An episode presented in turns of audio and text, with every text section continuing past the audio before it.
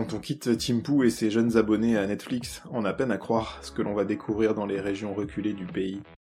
Des Bhoutanais qui ont une vie radicalement opposée à celle des citadins, et c'est peu de le dire.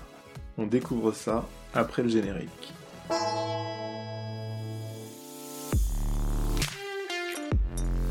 Vous écoutez Bonheur et Dragon, une aventure sonore en Himalaya, un podcast au cœur du méconnu royaume du Bhoutan.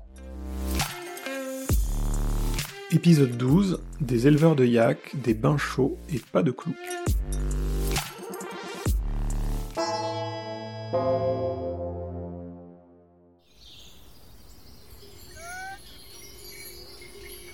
Bien souvent éleveurs de yak, des nomades parcourent les montagnes depuis des générations. Ils ont l'impression que c'est leur devoir de perpétuer l'héritage du nomadisme. Ils mènent une vie simple, au plus près de la nature, au rythme de leurs animaux. Mais ce monde en apparence si préservé est frappé de plein fouet par les bouleversements climatiques. Denkar parcourt ces régions depuis des années et tente de se faire la porte-parole de ces nomades dont les appels à l'aide restent souvent sans réponse. Même si ces gens participent à la préservation de la nature et de l'environnement, ils sont sans défense face au changement climatique. Ce sont des détails, mais ils impactent leur économie et leurs revenus. Par exemple, euh, les nomades dépendent grandement de leurs produits laitiers. Um, Ils fabriquent du fromage et du beurre pour les vendre. Ils les amènent en ville euh, et les vendent ici. Mais ce n'est plus comme avant. Autrefois, ils pouvaient conserver leur fromage et leur beurre pendant deux semaines, deux semaines, parfois des mois, parce qu'il faisait froid. Avec les températures qui augmentent, les nomades disent qu'ils ne peuvent plus conserver leur fromage et leur beurre, qui étaient leur source de revenus. Et à cause du réchauffement climatique, ça fond rapidement, ça moisit. L'impact est donc énorme sur leur vie. Ces nomades vivent également sous la menace de nombreux lacs glaciaires qui pourraient tout emporter sur leur passage.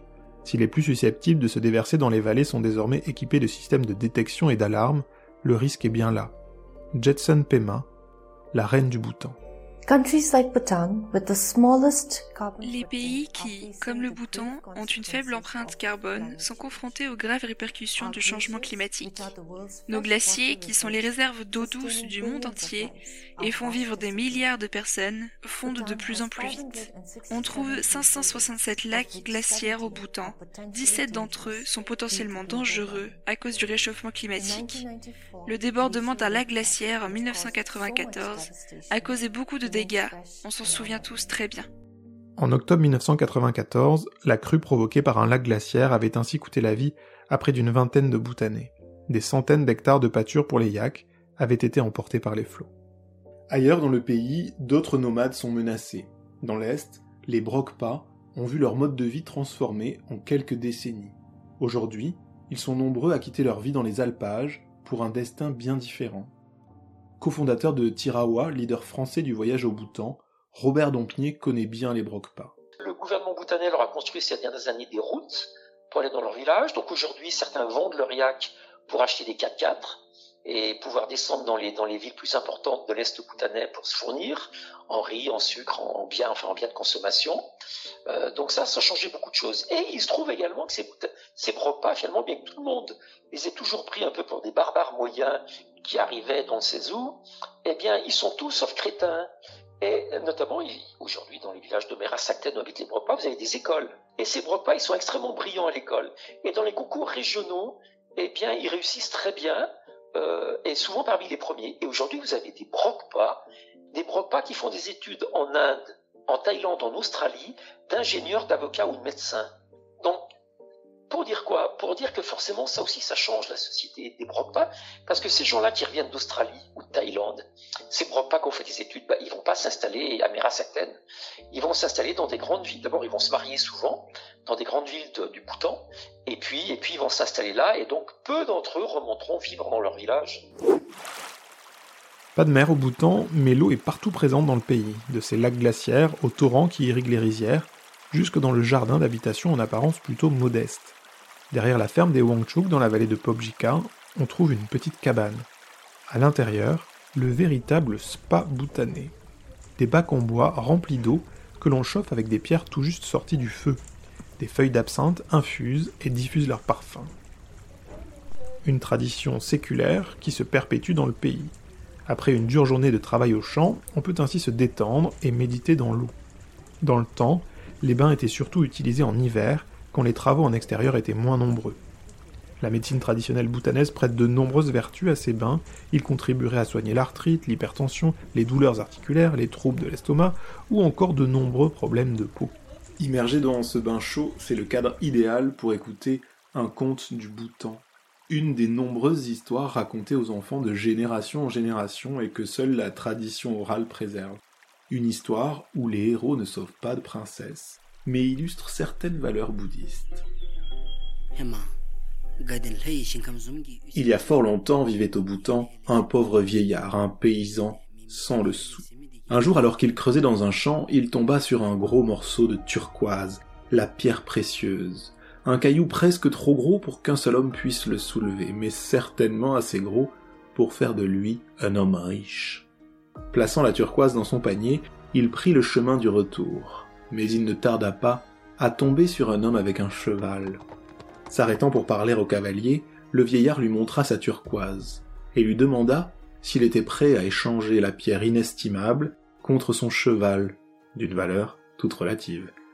Le propriétaire du cheval n'en croyait pas ses oreilles et accepta l'offre avec joie, laissant le vieux paysan poursuivre son chemin, sans sa turquoise, mais avec un cheval.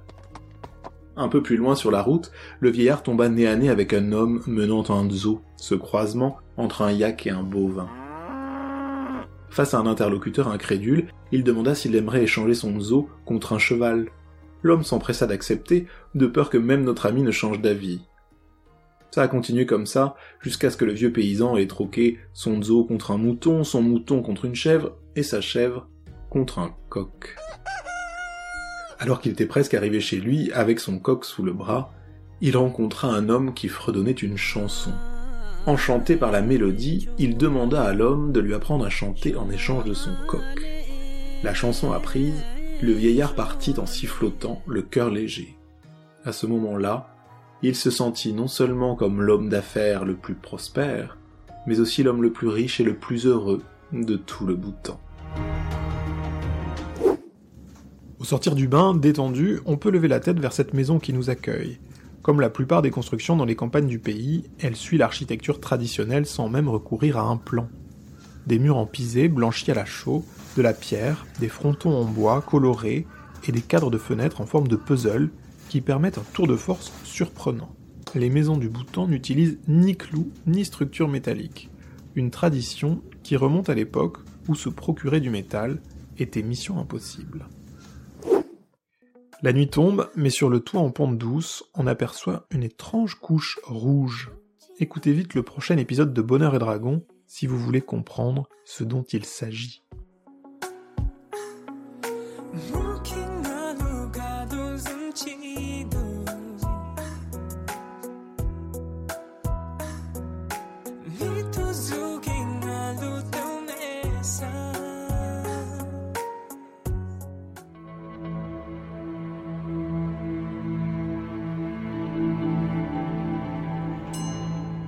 C'était un épisode de Bonheur et Dragon